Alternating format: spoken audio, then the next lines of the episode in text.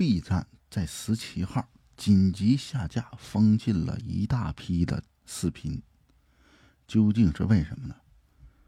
一月十七号啊，有网友爆料称，有用户在 B 站上传疑似破解公共场所的摄像头后获得的监控视频。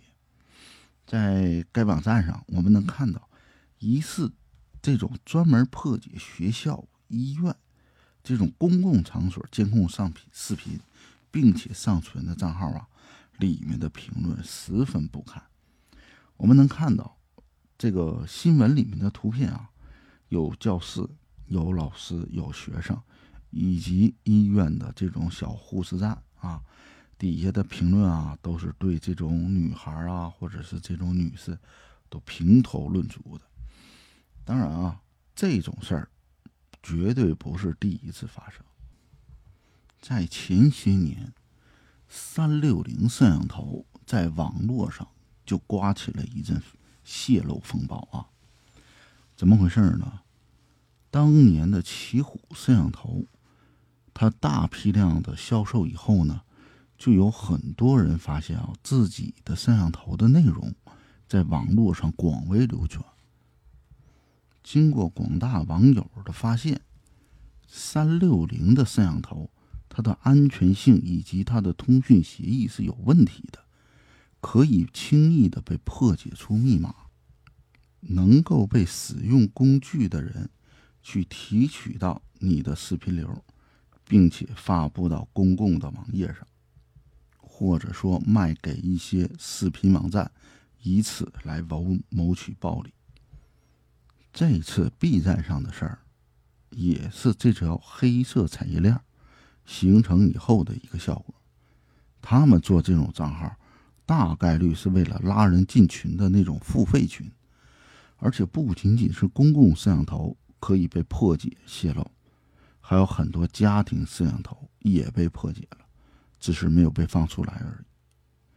家庭摄像头大部分都是放在卧室或者是客厅里的，放在客厅里的还好说，放在卧室里的呢，你们自己想，完全毫无隐私可言，甚至你都不知道你的生活起居正在被人窥探，所以时刻小心啊，非必要情况还是不要在家庭的卧室安装摄像头。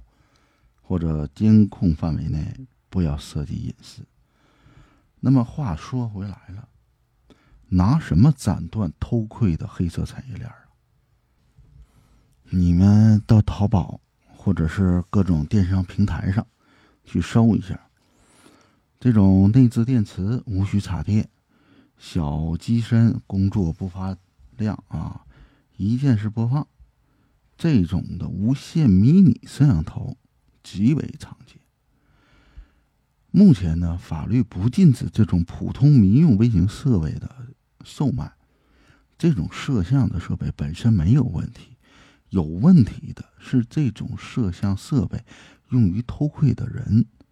当然，从另一个角度来说，这种设备很容易就能得到，给公众的隐私带来了不小的挑战。就以监控。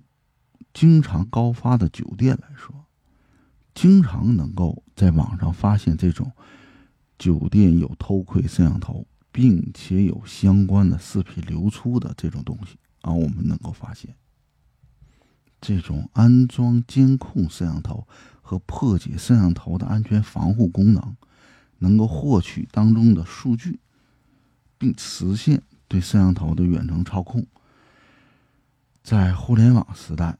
摄像头偷窥造成的危害啊，这是进一步的被放大。所以，我们国家应该从这件事儿开始，对摄像头保持一种打击的时代。那究竟怎么办？咱们说第一个啊，首先从源头上就应该规范摄像器材的生产、销售以及传播。大部分这种摄像器材，它的安全性低。和这种生产的无序化，尤其是微型智能的这种器材，随意的使用，给这种偷拍啊和破解行为提供了便利。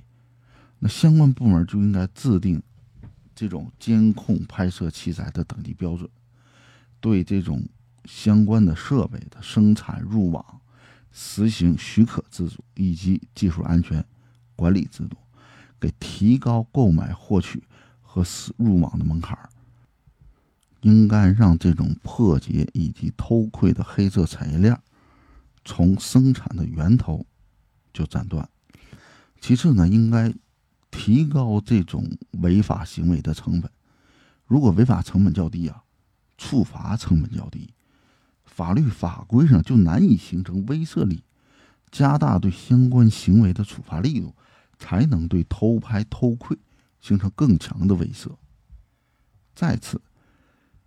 强化第三方对公公民隐私安全的保护，这种事情啊，多发在公共场所，需要这种经营场所和这种公共场所的管理者对隐私的安全啊承担保护责任，从而倒逼这些场所建立反偷拍、反防窥的这种防范机制。此外呢，监控 APP 啊。是技术盗窃的高发地带。说白了，这种摄像头的这种软件，大的厂家是自己开发的，小的那些厂家用的完全是开放源代码。如果没有做特殊的加密的话，很容易被人破解掉。最后，阻断偷拍侵犯隐私的这种网络传播。偷拍往往跟网络涉黄的信息交易密切关联，那我们就得加大对网络信息的监控、清理和打击力度，铲除这种黑产业链的土壤，依法从严惩处这种通过网络传播、交易和侵犯隐私的违法犯罪行为。你家里有摄像头吗？你遇到过偷窥的这种事儿吗？评论区告诉我。